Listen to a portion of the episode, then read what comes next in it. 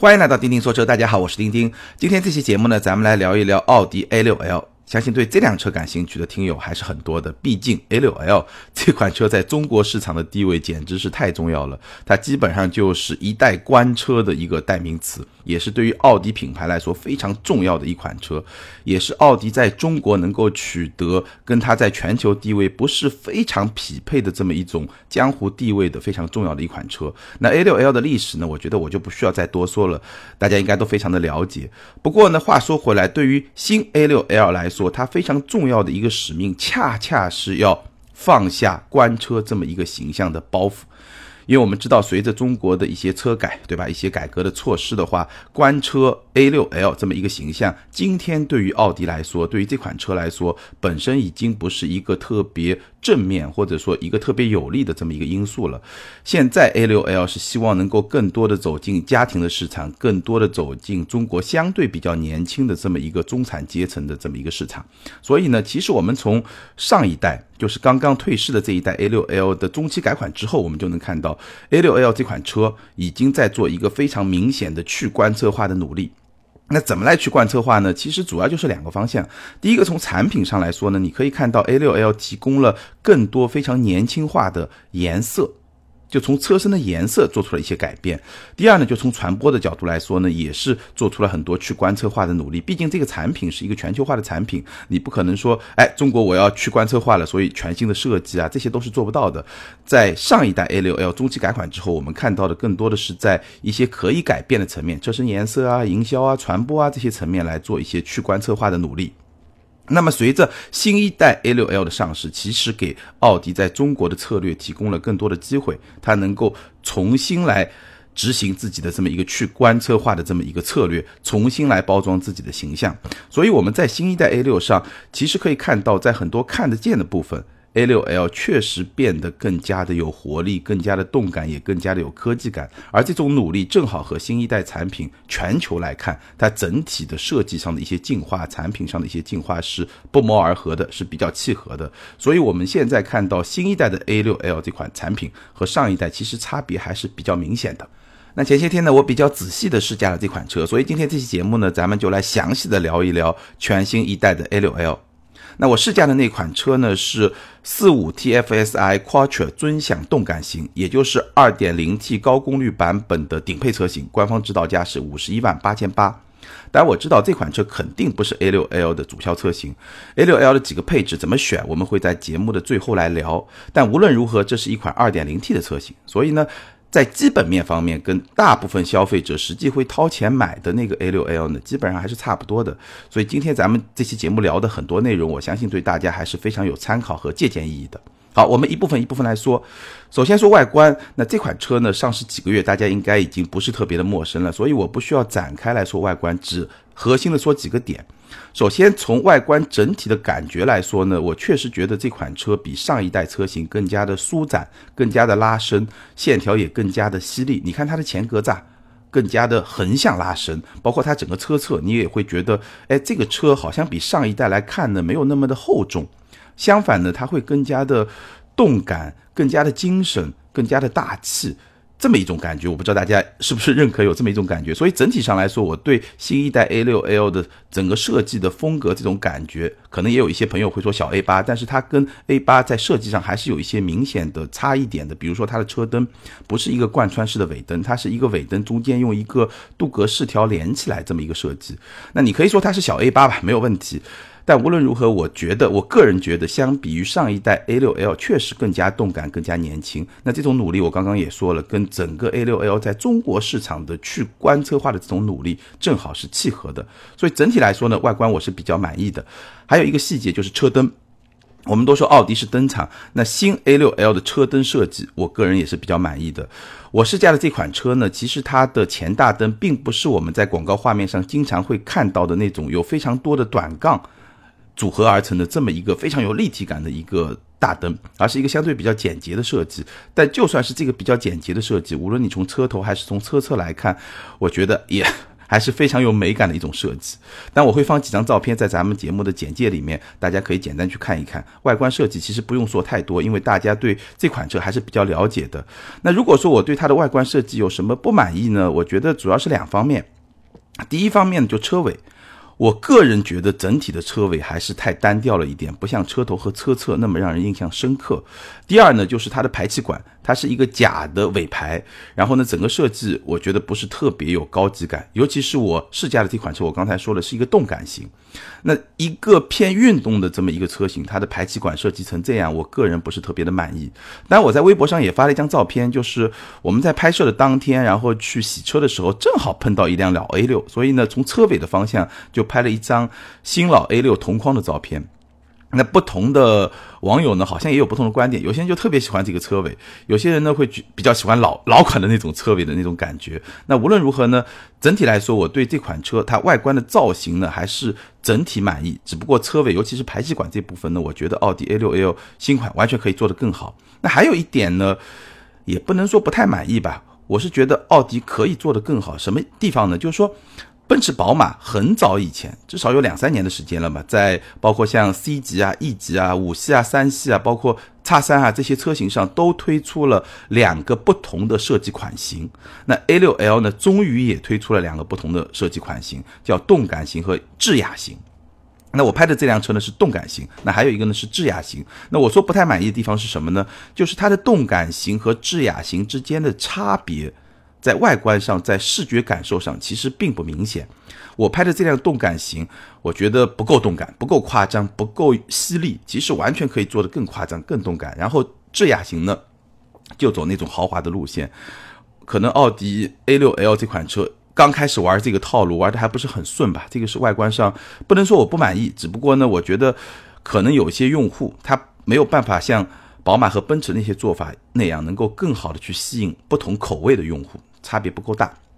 好，我们来说内饰。内饰呢，整体来说还是相当满意的。但我可以展开来说哪些我特别满意的地方，还有一些呢我也不是特别满意的地方。但整体上来说 OK 的，因为我在节目里面也说过，现在 A6L 的这个内饰的风格，当然你一眼看最标志性的特色就是三屏嘛，对吧？这个设计我觉得放到 A8L 上。我会觉得气场稍微弱了一点，但是放在 A A 六 L 上刚刚好，所以我几个满意的地方，第一个就是它整体的设计和质感，整个 A 六 L，尤其是我试驾的这款顶配车型，它车内的这种材质，方向盘是真皮的包裹，然后中控台上方大量软质的。这个材料，然后还有一些缝线，然后呢，呃，中控这个区域有很多那种装饰的饰板，有些金属材质的，然后材质表面还有一些纹理啊，做的都相当的不错，这是在质感的层面。那整个设计呢，三块大屏，三块大屏占据了整个中控台中控台最吸引眼球的部分，而且呢，物理按键就变得非常的少，还有那么几个，但已经非常的少了。所以这个内饰，它的。整体的设计的感觉，包括它整个设计是一个非常明显的横向拉伸的感觉，这个跟 A8L 是一样的，所以会显得车厢非常的宽敞。它整体的设计感、它的科技感，包括它营造出来的氛围，我觉得是让我比较满意的。整个 A6L 的内饰非常的出色，比 A8L 更好。A8L 我说了，对于一款旗舰轿车来说，我觉得有点过于简单了。A6L 刚刚好，比 Q5L 也要好很多，因为 Q5L 是上一代的内饰，A6L 刚刚好。这是第一呃特别满意的地方，那第二点呢，就是它的中控屏，这个是重点，对吧？它是一个双屏设计，再加上十二点三英寸的液晶仪表盘，这个就三屏设计嘛。那中控区域是两个屏幕，上面一个十点一英寸的屏幕，主要用来控制娱乐系统、导航和车辆一些基本的设置。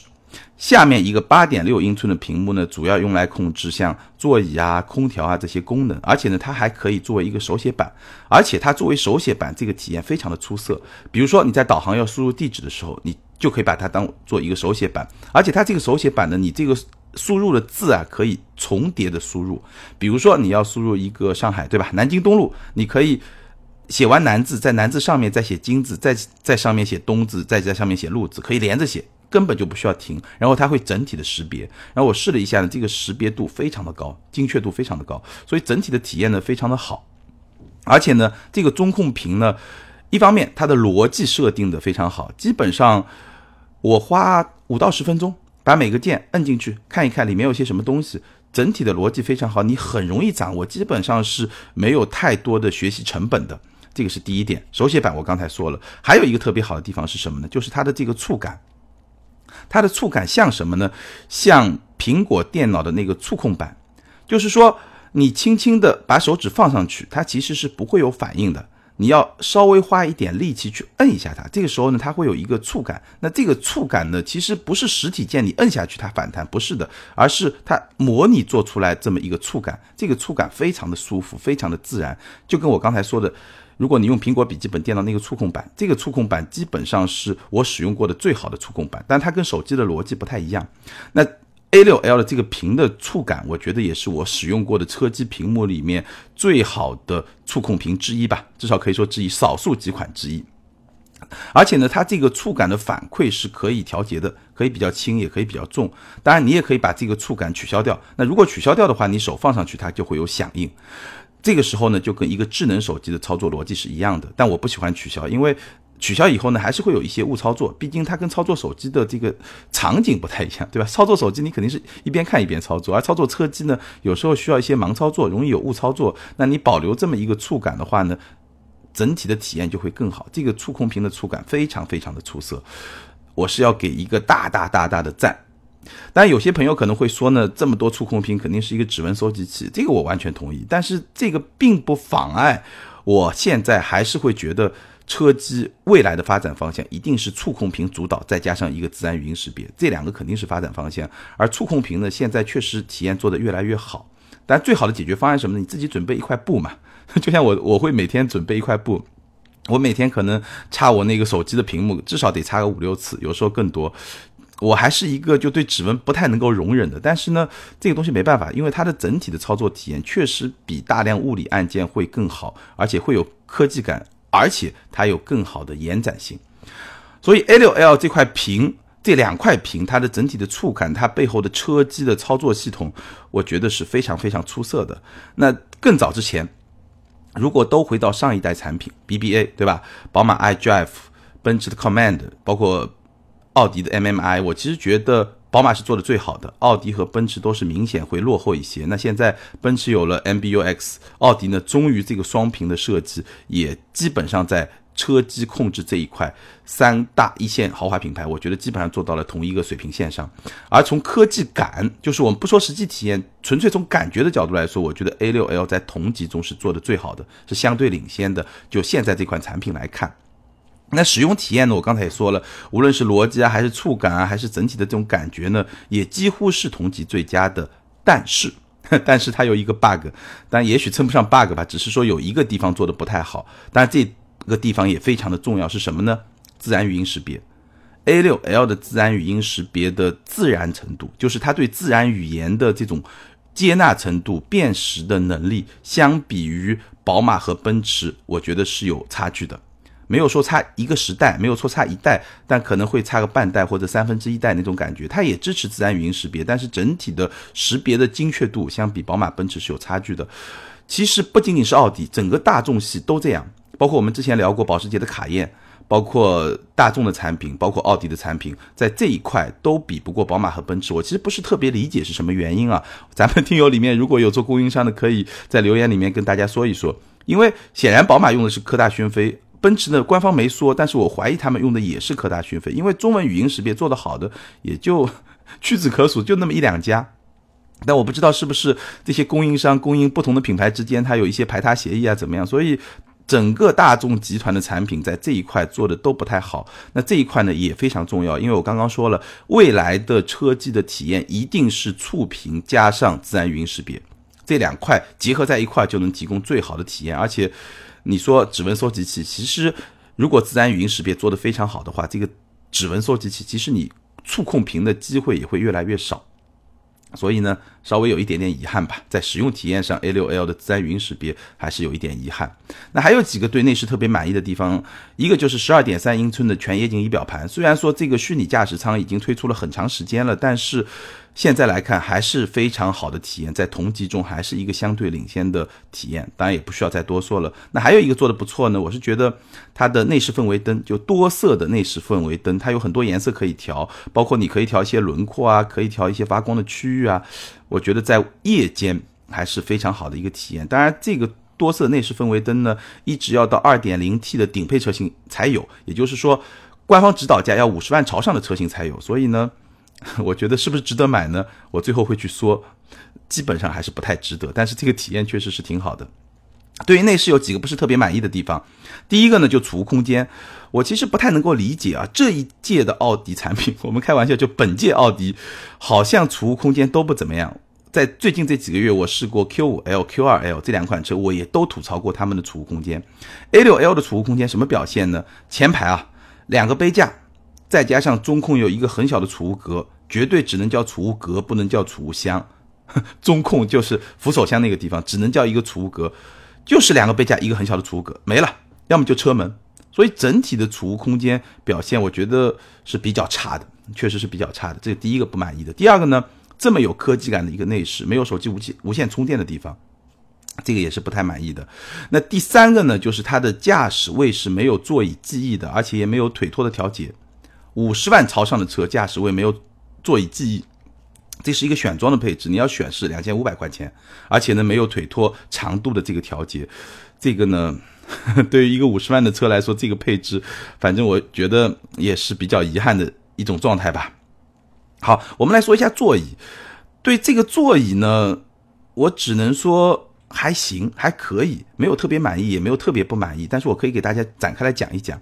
运动版的座椅是皮和 a c a n t a r a 的一个组合，它两侧是皮，然后中间呢是一个 a c a n t a r a 的材质。它整体的设计呢是坐感偏硬，但是呢支撑性会比较好。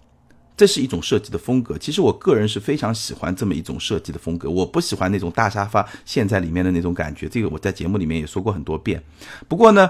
虽然是我比较设计的比较喜欢的一个设计的风格，但是我觉得它在设计上还是有一些小的瑕疵。比如说前排，前排座椅的瑕疵在什么地方呢？就是它在我的脖颈以及脖颈往下肩部这个地方有非常明显的一个空档，就这一块它是撑不住的。上面就是头，然后下面就是背，但是在肩和颈这个部位呢，基本上没有任何的支撑。所以呢，开的时间长了，我觉得这一块会比较累。这是前排，后排的问题在什么地方呢？后排的问题，一个呢就是它后排坐垫的长度，我觉得也够用，但是呢，如果再长一点就会更好，因为它整体后排的空间非常大，有点浪费。我觉得完全可以把坐垫再往上、再往前面再伸出来，有那么两三公分，其实体验就会好很多。而且呢，后排的角度是不可调节的。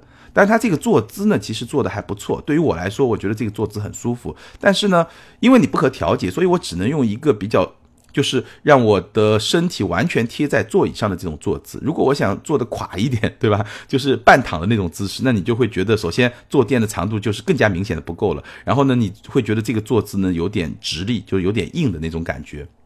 所以呢，这个也不是特别理想。还有呢，就是它的靠枕是偏硬的。我记得。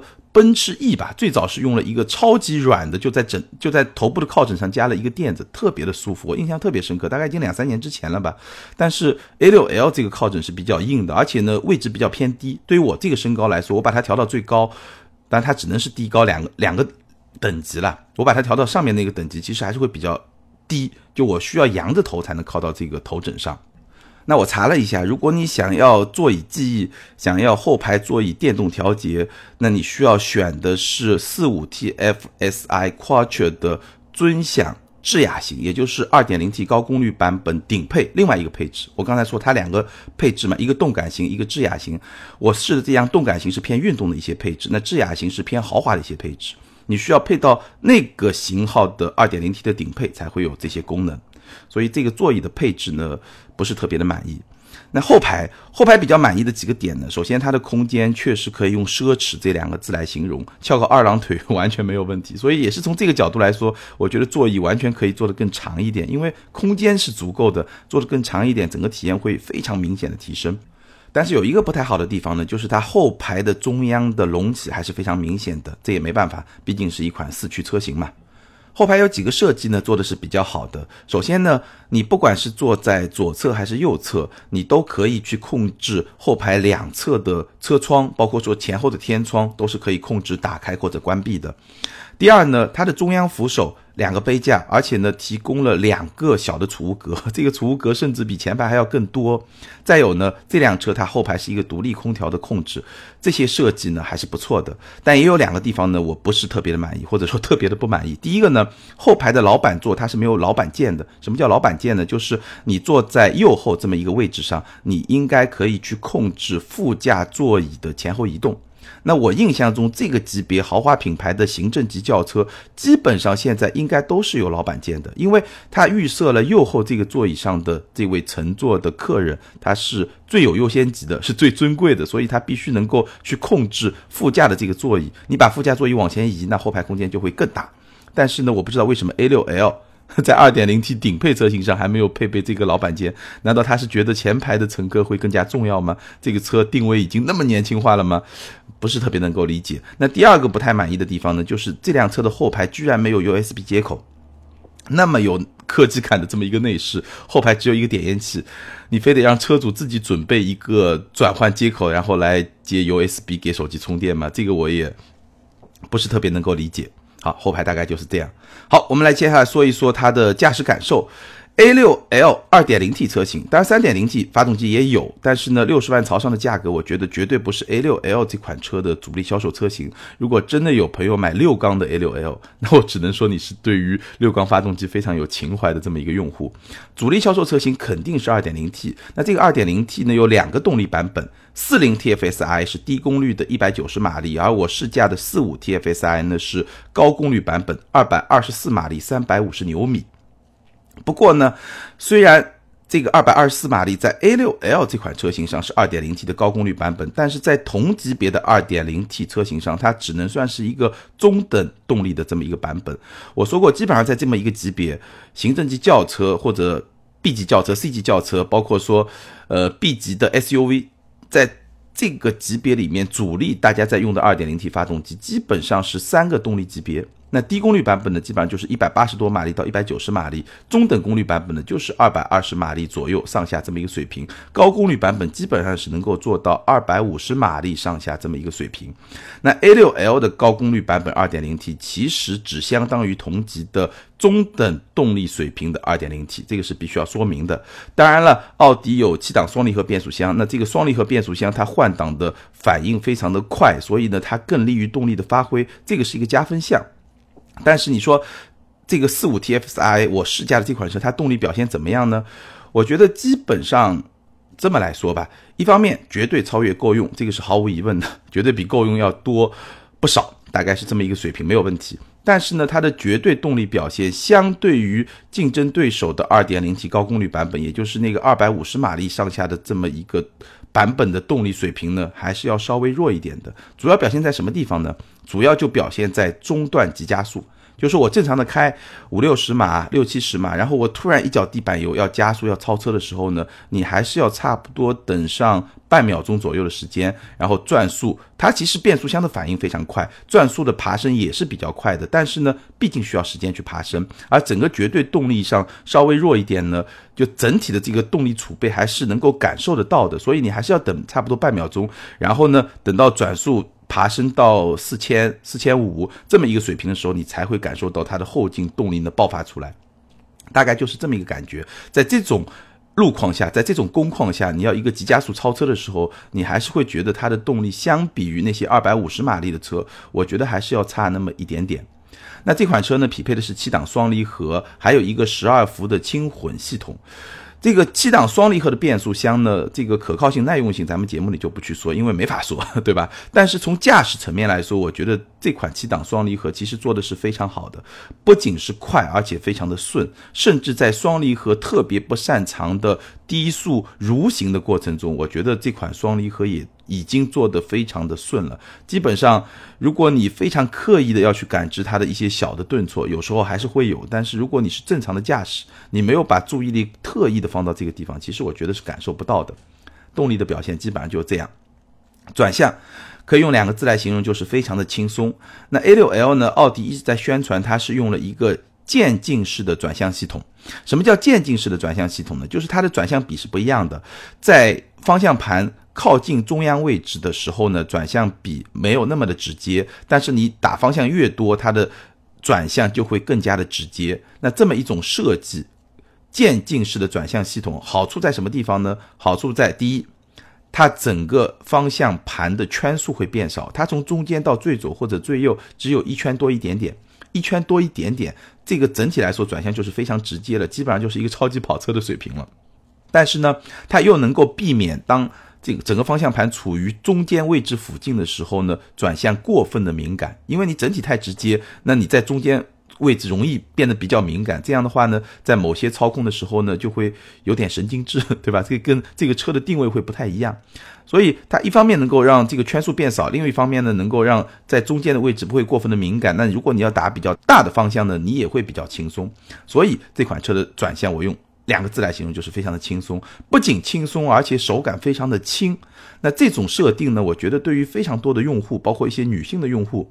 是非常非常友好的，但这个也是我们其实已经比较习惯的奥迪的转向手感，甚至现在有很多宝马啊、奔驰的车都是这种转向的手感。我印象非常深，像宝马的六系，看上去像是一款比较运动的车，但转向的手感也非常的轻。但我个人还是会喜欢稍微重一点点，所以呢，我会比较喜欢运动模式的这个转向的手感。其实运动模式也不重，只是不过比标准的这个舒适模式、自动模式稍微重那么一点点。但是呢，手感会更好，尤其在车速起来以后呢，我觉得会更好一点。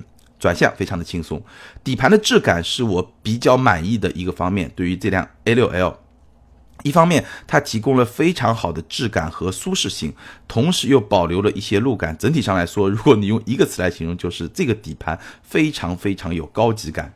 那从舒适性的这个层面来说呢，你经过路面接缝的时候非常的舒服，但是呢，有那么。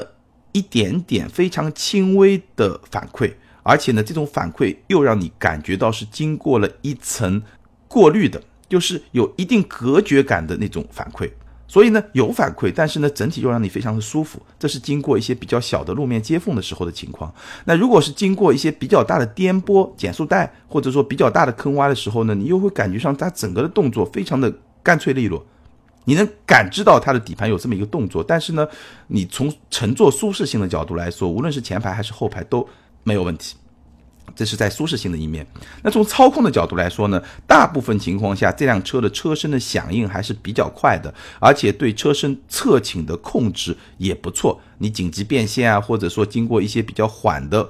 弯道的时候，对吧？高速高架上的这些比较缓的弯的时候呢，整体的这种操控的感受是相当不错的。只有在经过一些急弯，就比较大的弯角，车速又比较快，或者说呢是一些高速路、高架路连接那种转圈那种路况，如果你开的比较快的时候呢，这个时候你还是能够感受到这是一辆五米朝上的车，它的车尾是有存在感的。所以整体上它的操控呢，跟转向一样，非常的轻松。那我们简单说一下它的四驱，对吧？我开的这辆是四驱。那它的四驱呢，不是传统的纯机械式的 Quattro，而是基于中央多片式离合器、电控多片式离合器的 Quattro Ultra。那 又有又有这个奥迪的铁杆粉丝可能会去说，哎，这个不是真 Quattro。但其实呢，我觉得如果你是奥迪的铁粉，你可能在心理层面、在情怀层面。会有一点点不舒服，但是从实际体验层面，尤其是这辆车它实际会使用的场景来说，我觉得完全没有差别，完全没有差别，你是感知不到它们有什么差别的。NVH A6L 这款车的 NVH，我觉得它对震动的控制做的相当的出色，但是它对噪音的控制只能用中上来形容，并没有特别的出色，或者说距离我对一辆 A6L 的预期。还是有那么一点点距离的，震动做得很好，噪音控制呢中上，大概这么一个水平。但是这辆车从驾驶感受的层面来说呢，我觉得还是有奥迪车系惯常会有的一个弱点，可能它比老 A 六做的好了一点点，但是呢还是有问题。什么问题呢？就是人车之间还是缺乏一些沟通感。那很多听友会问，他说你老是说人车之间没有沟通感，什么叫没有沟通感呢？我想了。想了一段时间，我可以打个比方，让大家来大概感知一下。就比如说冬天，我不知道多少朋友冬天开车是会戴手套。哎，戴手套开车，我假设你不是戴那种特别厚的滑雪手套，就是特别紧的，就每个手指都能伸出来，特别紧的那种手套。你戴着那个手套去开车的时候，我不说方向盘，你就去转那些，比如说控制的旋钮。比如说雷克萨斯，对吧？ES，ES 那个旋钮我曾经说过非常有高级感，因为它不是一格一格的，它是像老式的那些高档的收音机或者音响那样，它是连续无缝的旋转的那种感觉，所以这感觉是特别好的。但是如果你是戴了一个手套去感知的话，你其实会觉得它给你的反馈就不会那么的舒服，那么的细腻，你总归觉得是隔了那么一层。就那种感觉，我说人车之间的沟通感，就好像是你戴了一个手套去操控这些旋钮啊、按钮啊，对吧？就是那种感觉，就是你总觉得隔了那么一点点。你你这个手套是很紧的，所以呢，你大概还能感到那个顺滑感，但是跟你把手套摘掉去。直接感受那个东西还是会不太一样的，所以现在普通人用的很多赛车手套，就就是是什么样的一种感觉呢？就是它是把五个手指头是露在外面的，就你手指的感觉还是会更加原生态，但是呢，手掌有一些皮啊什么的能够御寒，对吧？防寒，大概是这么一种功能。那我不知道打这个比方，大家能不能感知到？如果你去开，比如说你去开一辆 A 六和五系，你开完 A 六马上去开五系，你去那些。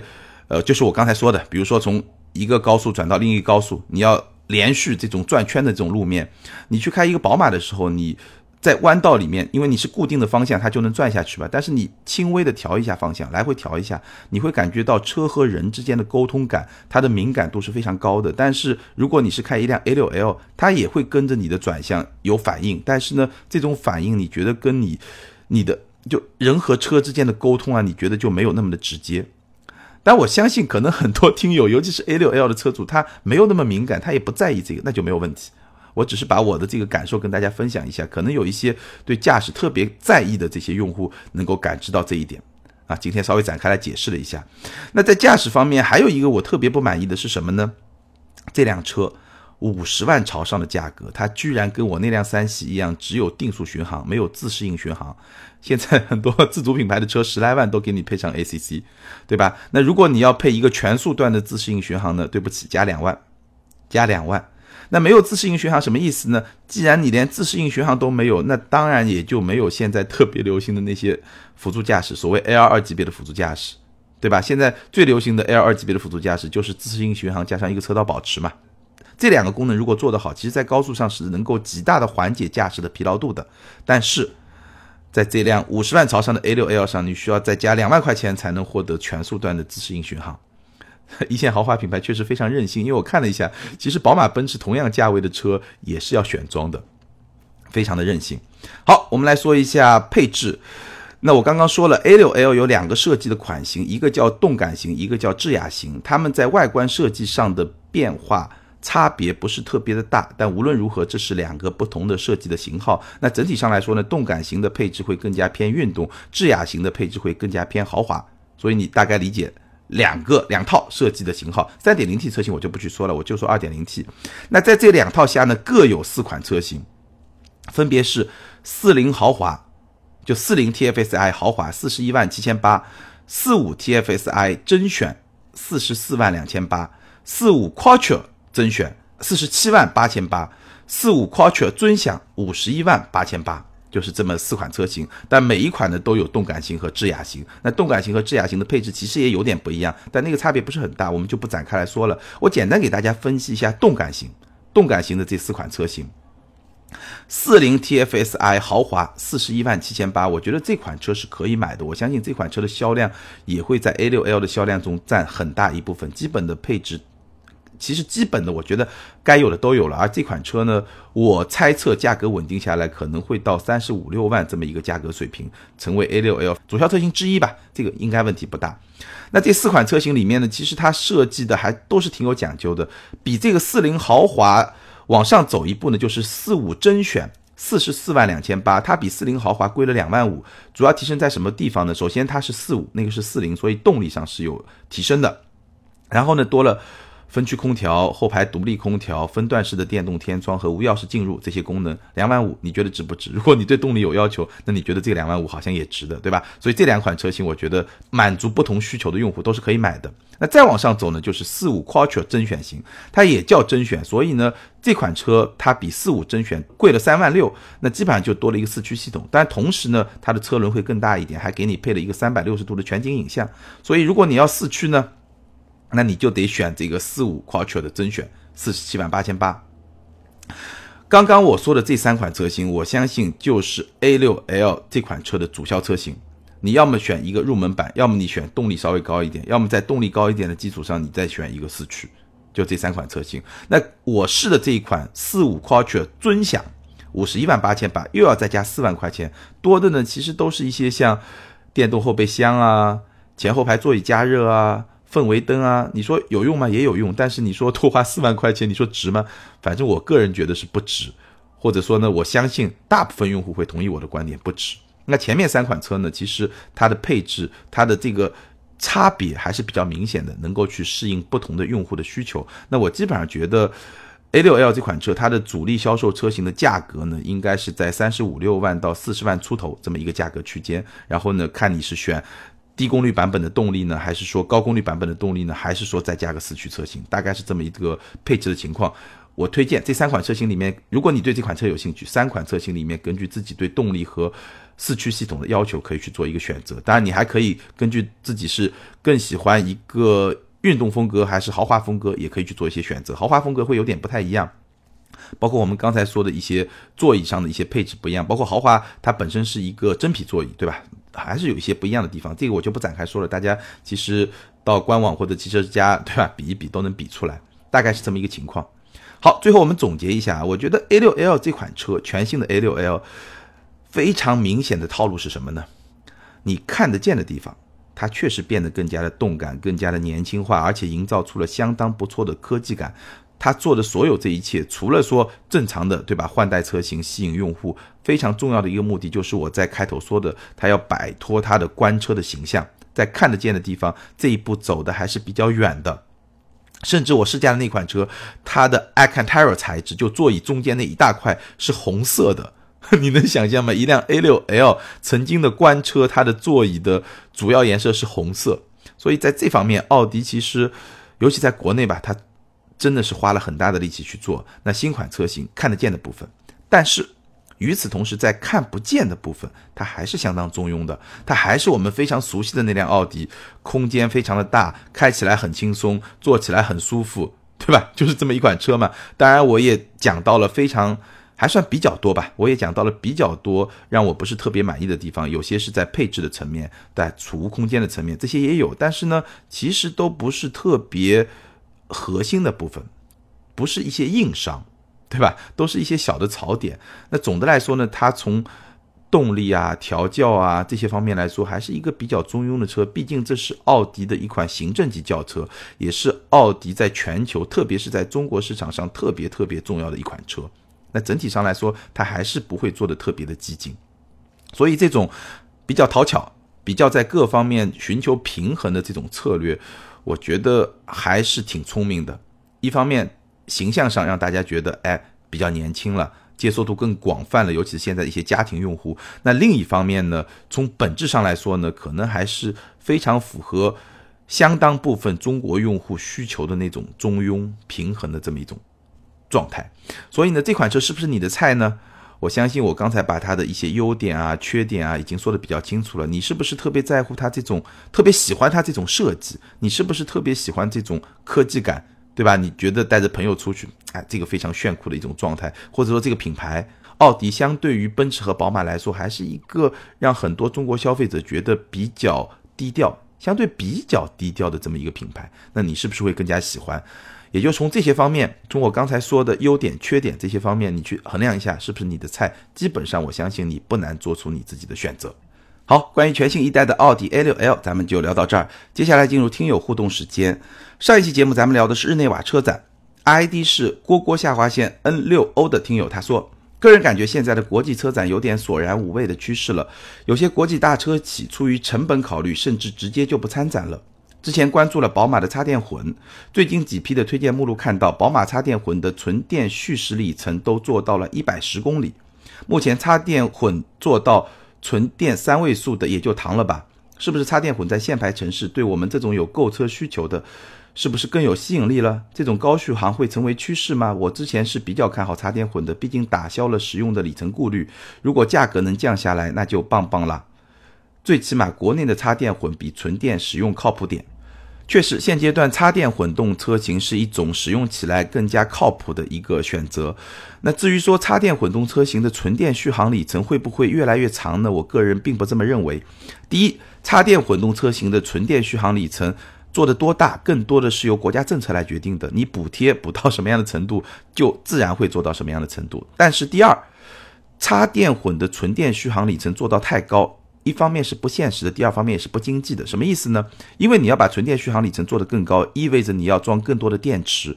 但是因为插电混动车型它本身还是有汽油机那一套，所以它的车身本身的空间并不支持有那么大的容量让你装更多的电池。这是第一。第二呢，也没有必要，因为插电混它没有里程焦虑症。那我其实需要。满足的纯电续航里程，只要能够满足绝大部分用户当天的这么一个使用的里程数就够了。比如说你家里有充电桩，你每天晚上都可以回家充电，那有六十到七十公里的纯电续航里程其实就够了。再多装电池容量更大，本身的这个能耗会更高，其实是一种浪费。所以我并不认为插电混的纯电续航里程会不断的去提升，甚至我觉得六七十公里就足够了，再往上提升，整体来看是一种浪费。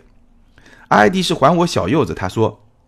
感觉中奖的怎么聊宝马都是宝马三系车主，上期聊威马中奖的就是威马车主，能不能给我们这些电动两轮车主一些机会？好，今天就给你一个机会，因为你提了一个非常好的问题。大概来说呢，我选留言呢，基本上是有这么几个标准吧。第一呢。会选一些言之有理有据的，就是你提出了一个观点，然后呢比较好的解释了自己一个观点。第二呢，就是补充一些有用信息的，比如说这位听友他提到的，为什么我会选一些威马车主的一些评论？因为他们作为车主，确实给我们提供了一些有用的信息，而这些信息本身对节目就是一个补充。那第三个标准呢，就是点赞比较高的，我有时候也会去选，但是。我特别想说的其实是写留言可以是一件很随意的事情。如果你对咱们聊的话题，或者说我提出的互动话题特别有感触，特别有想说的，那你可以多写一点，甚至写两条、三条都没有问题。那如果说你对今天咱们的话题好像没什么特别可以发表想法的，你哪怕就写一个支持，我觉得也是非常感谢的一件事情。因为我在节目里面也经常说嘛，留言是对主播最好的支持。那这个话呢，基本上有两层意思。第一层呢，你们留言就是对节目最好的反馈，我看了这些反馈呢，才有可能把节目做得更好。那第二层意思呢，大家的留言互动也是衡量咱们这个节目的影响力非常重要的一个指标。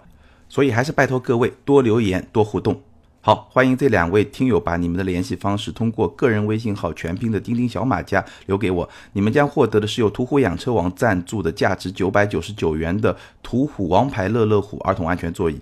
适合九个月到十二岁的小朋友。那这款儿童安全座椅最大的设计特色是仿失重太空舱力学设计，可以化解急刹带来的惯性冲击力，降低急刹的恐惧。那今天的互动话题就很简单了：全新一代的奥迪 A6L，你喜欢吗？哪些是你喜欢的？哪些是你不喜欢的？如果给你四十万的预算，你会选这款车吗？好，感谢大家的陪伴和支持，咱们今天就聊到这儿，下周接着聊，拜拜。